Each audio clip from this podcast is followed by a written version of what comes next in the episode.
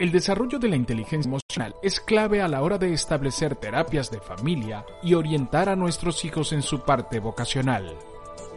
SOS Adolescentes con Litven Sánchez. Sí, señor. Hoy Litven Sánchez desde su Lamborghini eh, nos hace, eh, hace el podcast eh, de, de, de, hoy. Bienvenida, Litven. Hoy vamos a hablar sobre las conductas de, de riesgo en los adolescentes. que a veces no nos damos cuenta o que nos damos cuenta pero no sabemos cómo manejarlas. Exactamente, una Entonces, conducta de riesgo Importante. Yo tengo conducta de riesgo y soy ya un adolescente mayor. A ver, buenos días. Bueno, hoy cambiamos de, de, escenario. Este, y me encanta, me encanta el artículo que leyeron, como bien lo decía en el chat. Este, me da mucho pie a, lo que vamos a conversar hoy. Sin embargo, yo quiero llamar también a la reflexión y decir que ese workaholismo que creemos que es la manera correcta de dar y de, de, procrear a nuestros hijos y a nuestra familia lo que necesitan desde el punto de vista económico, a veces nos, nos hace ver que nos perdemos la oportunidad de estar presentes. Y, y en estos días estaba diseñando un post relacionado a cuáles son los errores que cometemos en la crianza moderna. Y, y haciendo reflexión de cosas que yo he obtenido de, de todos los, los procesos de asesoría y de acompañamiento que he hecho, sobre todo con padres tiene que ver con eso, porque, a ver, nos abocamos a, a, producir, a trabajar desde la pasión o desde lo que nos corresponde hacer porque la sociedad lo establece de esa manera, porque somos la fuente económica de sustento, pero al final no estamos, estamos presentes físicamente, pero emocionalmente no lo estamos. Y, y eso es lo que, uniéndolo con el tema de hoy, es lo que no nos permite después como bien lo decían en el artículo y ustedes lo comentaban, nos perdemos a nuestros hijos y el riesgo que perdemos es, o sea, el riesgo que tenemos producto de todo eso es hijos descarriados, hijos fuera de contexto, este, y bueno, cada vez personas con, con un mayor índice de, de pro, o sea, a ver, un índice de riesgo de incorporarse a la sociedad. Y lamentablemente tengo que llamar la atención porque nuevamente hace dos días hubo otro suceso aquí en Estados Unidos de un muchacho de 19 años que entró a una escuela de high school y lamentablemente cobra la vida de dos personas. Pero más allá de eso, viene otra vez a entenderse qué conductas de riesgo o qué cosas tenía él presente, de los cuales los adultos referentes, los adultos que lo rodeaban, eh, quizás hicieron esto, ¿no? Se taparon los ojos, no vieron, y, ahí es donde está mi reflexión el día de hoy y, mi aporte a este podcast. Las conductas de riesgo son cosas o son situaciones y acciones que en la mayoría de los casos son conscientes o inconscientes, pero que puedan llevar a consecuencias muy peligrosas. Y adicionalmente pueden generar emociones muy desagradables. ¿Y dónde está eso? ¿Y dónde está presente eso? en el accionar de todos los días de nuestros hijos, en el comportamiento consecutivo o, o, además repetitivo, porque muchas de las cosas que suceden es que decir, por ejemplo, en este caso de este atacante, como el de muchos otros, ay, es que no tenía antecedentes penales, ay, es que él era un santo, ay, es que era callado, ay, es que él era de pocos amigos, pero nunca tuvo algo que, que llamara la atención precisamente. Por no llamar la atención por algo, hay que también poner el ojo. Como padres nos cuesta, nos cuesta muchísimo y de hecho hago como una bocanada porque cuando nos van a hablar de nuestros hijos o nos van a hablar mal o nos van a decir cosas a las cuales no nos sentimos cómodos. Y puede ser por dos cosas, porque no lo querramos asumir o porque no las hayamos visto. Entonces siempre nos van a hablar de nuestros tesoros, pero cuando nos van a decir cosas con las cuales no nos sentimos cómodos, por lo general evadimos, rechazamos e incluso somos capaces de apartar a esas personas de nuestras vidas. Y eso es uno de los peores errores que podemos hacer. ¿Por qué? Porque esas conductas de riesgo muchas veces la pueden ver otros y nosotros al ser así nuevamente, al quererlas tapar con el, un dedo, tapar el sol con un dedo, estamos dejando de accionar cosas que pudieran o Creo que Oh. le entró una llamada a Litven en este momento porque lo está haciendo desde su teléfono Sí. y eh, se salió del... Pero sí, eh, un, un poco eso, ¿no? Es Eh, que, eh, eh, bueno, suele suceder que, mm, bueno, creo que lo hablaba con un médico, una, no, con un médico no. Hace muchos años, em, yo iba a un lugar aquí de donde me veía con un médico y e- era un médico excelente, un médico buenísimo, ya una persona muy mayor, él. Y de repente yo fui como un año después a buscarlo porque realmente me había curado mi, mi afección y tal. Y entonces cuando llegué me dijeron, no, él ya no trabaja aquí.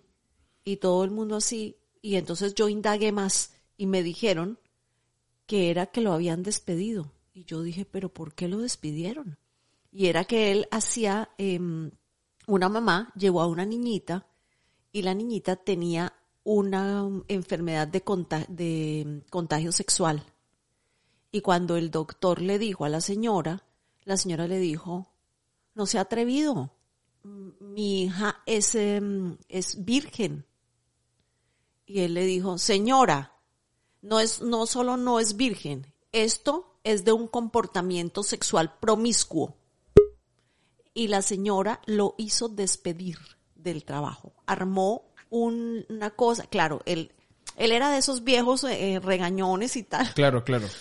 Y De esos que no medía. O De sea, esos que no de medía. Y entonces la señora se ofendió, pero se ofendió porque le dijo que su niñita tenía una enfermedad de transmisión sexual O sea y ella y ella le dijo al doctor que no, que su hijita era virgen y que eso no No podía solamente ser que tenía posible. sexo, sino que con varios a la vez. Y que o con, con varios. sí, le dijo, además señora, esto no es de una, de una, de un encuentro sexual, sino Casual. esto es una cosa de promiscuidad. Y ella dijo que su hija era virgen y salió eh, ofendida con el doctor, que retomamos con Lidben, que más o menos es eso, que las, a veces los padres no aceptan y se esconden detrás de, de eso que ellos quieren ver. La cabeza de avestruz. Así es. ayer. Así es, tal cual. Y pido, bueno, disculpas por esa conexión, pero como estamos en vivo, todo puede pasar. Todo pasa. Entró una llamada y como esto es primera vez que lo hago desde el teléfono, entonces bueno, no sabía cómo hacer con esto. Pero no importa, aquí estamos de vuelta. Efectivamente, como bien decías, es, es esa manera de rechazar, Lucy, la realidad de, de lo que no quiero ver. Y, y precisamente esas conductas de riesgo pueden venir dadas por tres factores, biopsicosociales. Y, la, y lo desgloso. Biológicas, porque efectivamente haya un tema eh, que lo trae genéticamente, y ahí es donde dices, el, el- la persona o el, ciertas condiciones o conductas nacen o se hacen. Bueno, eso es un gran dilema científico, ¿ok? En muchos casos y en muchas conductas. Pero así como se puede hacer un estudio del ADN de la, cel- de, de la médula espinal para saber si las personas son propensas a, generar cáncer, que eso ya se hace hoy en día, también se pudiera hacer desde el punto de vista biológico y neurológico, ver si existe alguna propensión o alguna estadística que permita determinar si ese cerebro este, tiene algún, eh, alguna tara, por decirlo así, alguna conducta, alguna situación, algún proceso este, biológico que no va a permitir que se desarrolle como se desarrolla cualquier cerebro o cualquier condición natural normal. Psicológicos tiene que ver con esta parte, tiene que ver con ese comportamiento que nos va a generar o esas conductas que vamos a ir viendo en función a mi estado emocional, a través de mis conductas psicológicas, a través de mi entorno social. Y eso me lleva a la última, que tiene que ver con el entorno social, que tiene que ver con las cargas, con el tema de, de la vulnerabilidad, con el tema de hasta qué punto yo formo parte de un ambiente sano o desde qué punto yo también tengo influencias sociales que no solamente están relacionadas con cargas, eh, sino que también está relacionado por impacto, por este, me están presionando para pertenecer, me están presionando para yo querer ser parte de. Entonces, desde ahí vienen todas esas conductas de riesgo. ¿Cuáles son esas conductas de riesgo? Existen muchísimas, ¿ok? Sin embargo, en la adolescencia, por ser la etapa de mayor vulnerabilidad en el desarrollo del ser humano, hay, a ver, uno, dos, tres, cuatro, cinco, seis, siete que son este, como las más recurrentes. Y empiezo a hablar de ellas una a una. Consumo de alcohol y de drogas. Es la etapa en donde la mayor cantidad de los seres humanos que se convierten después en alcohólicos o en drogadictos eh, comienzan en etapas tempranas de la preadolescencia. ¿Y por qué? Por falta y, hay, hay, un tema importante cuando yo analizaba esta conducta de riesgo y, analizaba las estadísticas.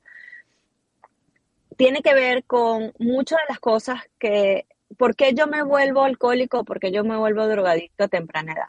Primero puede ser por un patrón que yo estoy repitiendo, o segundo puede ser porque yo ante mis adultos representativos me siento invisible y quiero hacer referencia a esto. Hacerte invisible quiere decir que haga bien o haga mal, no existo.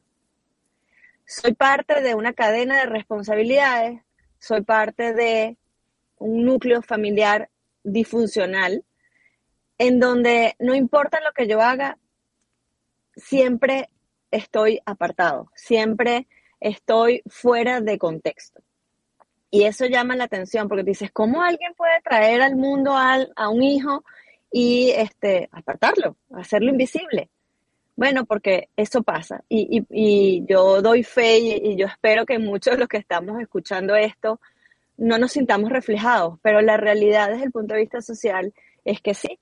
Y, vuelvo a llamar a, capítulo a los perfiles de los muchachos que han atacado vilmente y han hecho agresiones este, públicas en, lugares abiertos y en, colegios, en universidades, en conciertos. Son personas que para llamar la atención tuvieron que hacer algo malo, porque desde el punto de vista social, desde el punto de vista académico, desde el punto de vista familiar, siempre fueron invisibles, porque no había nada que, los, que llamara la atención. Igualmente pasa cuando hay un consumo exacerbado de drogas, porque obviamente es el querer desconectarme de mi realidad y a través de las drogas, entonces yo busco una manera de reencontrarme, de sentir unas sensaciones distintas a la que me da el mundo real. La segunda conducta de riesgo es descuido de la salud mental y es, el segunda, es la segunda conducta de riesgo de mayor, em, de mayor índice y de mayor porcentaje, y eso ya lo he hablado en otras oportunidades, que tristemente producto de la post-pandemia, entre las edades entre los 17 y los 25 años, el descuido de la salud mental y los índices de suicidio en esas edades se ha incrementado un 3%. La gente dirá, bueno, 3% es, es poquito. No, es muchísimo. Porque hablábamos de que cuando yo llego a una condición de riesgo relacionada al suicidio, está demostrado que no es porque ya yo me suicidé, es porque ya yo lo he intentado tengo pensamientos suicidas. Y cuando efectivamente se logra, se logra en la mayoría de los casos es, en el caso de hombres, porque lo hayan, lo logran en la sexta vez que lo intentan. Y en el caso de las mujeres, lo logran en la cuarta vez. Entonces, quiere decir que eso ha sido algo que se ha intentado, se ha probado y obviamente es una conducta de riesgo que en algunos casos y ese 3% obedece a quienes efectivamente logran llegar a fin de término y logran suicidarse. La tercera viene a exposición riesgosa a plataformas digitales y redes sociales. Esto ha estado muy en boca porque hablábamos de, en estos días yo hice un podcast con una persona experta en el tema del uso de la tecnología y se llama Educar bajo eh, detrás de pantallas. Y es que nosotros hemos em, como diabolizado efectivamente el tema de las plataformas, de las plataformas sociales y de las redes sociales y de las plataformas digitales. Sin embargo, lo que no nos hemos atrevido a hablar, porque sentimos que todo lo que está detrás es malo, es de los beneficios de una buena exposición y el saber los riesgos que hay cuando hacemos sexting, cuando publicamos cosas que no son, cuando hacemos bullying a través de las redes sociales. Porque lo que, lo que hacemos es diabolizarlas, pero no somos capaces, en algunos casos, de sentarnos a tener una conversación franca, real, de qué cosas sí y qué cosas no debo hacer. Sino que yo, cuando, como papá, y eso es un comportamiento lamentablemente que lo hacemos cuando ya las consecuencias están dadas, es que, bueno, cuando nuestros hijos cometen algún error a través de las redes sociales o hacen algo a través de las redes sociales, es que hablamos de lo que es bueno y de lo que es malo. Y esa es una responsabilidad de nosotros de darla cuando le damos un, un dispositivo electrónico, porque es que ya eso es darle la llave a ese mundo tan grande y tan que no necesariamente tenemos que diabolizarlo. O sea, eso no es el diablo. El diablo siempre ha existido en otras connotaciones y en otras maneras, pero nosotros tenemos que sentarnos a explicarles qué cosas son buenas y qué cosas no, para que esas conductas de riesgo no sean la manera de ellos expresarse, no sea la manera para ellos buscar una manera de conectarse con otros, generar amigos, eh, buscar relaciones, eh, buscar la manera como yo me siento socialmente aceptable, aceptado a través de los videojuegos. Entonces, hay mucha connotación en relación a eso. Y esa exposición no tiene por qué ser riesgosa. Esa exposición puede ser controlada y bajo los criterios propios de que entiendan qué pasaría si yo hago tal cosa. Descuido y abandono, abandono académico viene siendo otra conducta de riesgo. Y aquí yo fundamentalmente, y, cuando hablo del tema vocacional, que es otra de las aristas en las cuales yo asesoro, yo siempre digo, no esperemos a que tengan una mala nota para castigar. Y ayer tenía alguien muy querido, muy cercano, que me llamaba y me decía, Lidben, me preocupa las notas, sacó tales y tales notas en este primer periodo y tal, ¿qué hago? Eh, yo castigo, yo digo cuáles son las consecuencias si no logra subir esas notas. Le digo, a los 17 años ya la palabra castigo no funciona. Aquí tenemos que llegar a un acuerdo, tenemos que alinear expectativas y tenemos que preguntar mucho cómo te sientes, qué esperas de ti mismo, cómo te visualizas. Porque es que ya entra en juego los criterios de ellos mismos. Y cuando la conducta es ese descuido o ese abandono, visto como un descuido, visto como un abandono y no visto porque le cuesta, porque eso es una, dos, dos grandes verdades, ¿ok? Los muchachos pueden tener malas notas, pero porque le cuesta la materia, porque no, no hace clic, no haya la manera de que le entre la materia y necesiten esa ayuda para comprensión, para ayudarlos a salir adelante de, con esa materia en particular o con esa área en particular, y no tiene que ver porque no me da la gana de hacer las tareas, porque quiero ser una conducta de rebeldía relacionada a voy a reventarle las rodillas a mis padres, porque así lo dicen, este, y bueno, no voy a hacer lo que ellos quieren, porque además yo no me siento feliz con lo que estoy estudiando, porque no me han dado la oportunidad de yo elegir y no me han dado la oportunidad de yo ser dueño de mi futuro, porque me lo han dicho es que yo estoy en este colegio porque fue el que me dijeron que yo tenía que estar. Y ajá, y yo le digo, y tú levantaste la mano y tú fuiste capaz de decir que tú querías otra, que tú tenías otra orientación, que a ti te gustaba otras áreas. No, es que no me lo iban a permitir. Entonces, al final nosotros tenemos que ser también capaces de entender de por qué ese descuido, por qué ese abandono y ser muy observadores. Actividad sexual no protegida, tiene que ver con esa, con el ejemplo que tú hablabas antes, Lucy, antes de, entrar yo, de tiene que ver con eso, porque creemos entonces que obviamente en la, en la edad de la adolescencia es donde se comienzan esas primeras actividades sexuales o esos primeros encuentros sexuales, que tienen que ver no solamente con la actividad per se, sino el reconocimiento de mi cuerpo, de esas aventuras, de ese descubrir, de esas sensaciones que a veces son mal canalizadas y no protegidas, no me refiero al uso de un condón, no me refiero al uso de dispositivos este, para evitar el embarazo, tiene que ver con esa actividad sexual a través de las redes sociales, esa actividad sexual a través de una sobreexposición, pero también tiene que ver con cuánto de lo que en la edad de la infancia eh, yo expuse a mi hijo bajo eso. A mí me tiene aterrada, y lo confieso aquí abiertamente, la sobreexposición de niños pequeños bailando en las redes sociales canciones de Bad Bunny, de Rosalinda, de cualquier cantante regatonero que lo que hacen es mover las caderas, mover el rabo, eh, mover la parte, o sea, la parte de los senos, la parte superior de su cuerpo, y los padres lo aplauden. Y además se ponen a bailar en TikTok videos iguales con los hijos pequeños.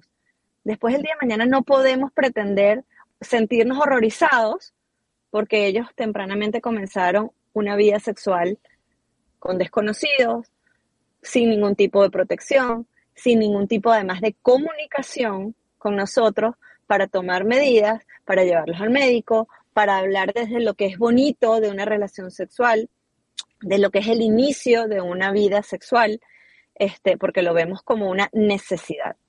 Eh, y eso es un gran error. Eso es, desde mi punto de vista, para mí eso es una, es una desviación de la infancia, donde estamos queriendo adelantar de alguna manera el, el comportamiento este, y estamos exacerbando la sexualidad. Y bueno, otra, otra de las consecuencias o de las actividades, de las conductas de riesgo tiene que ver, así como adelantamos, obviamente se propicia de alguna manera todo lo que tiene que ver con violencia sexual, intimidación y peleas físicas, porque la agresión está a flor de piel. ¿Y a qué obedece eso? A una pérdida de gestión emocional y a una pérdida de control relacionado con todas esas presiones o ese descontrol social que tiene que ver con una vida exacerbada, tiene que ver con una vida real distinta a la que se ve en las, redes sociales y el querer yo cumplir con esas expectativas, con un cuerpo perfecto, con una vida perfecta, con una realidad este, parcial, porque eso es todo lo que se transmite a través de las redes sociales. Y por último, trastornos de alimentación.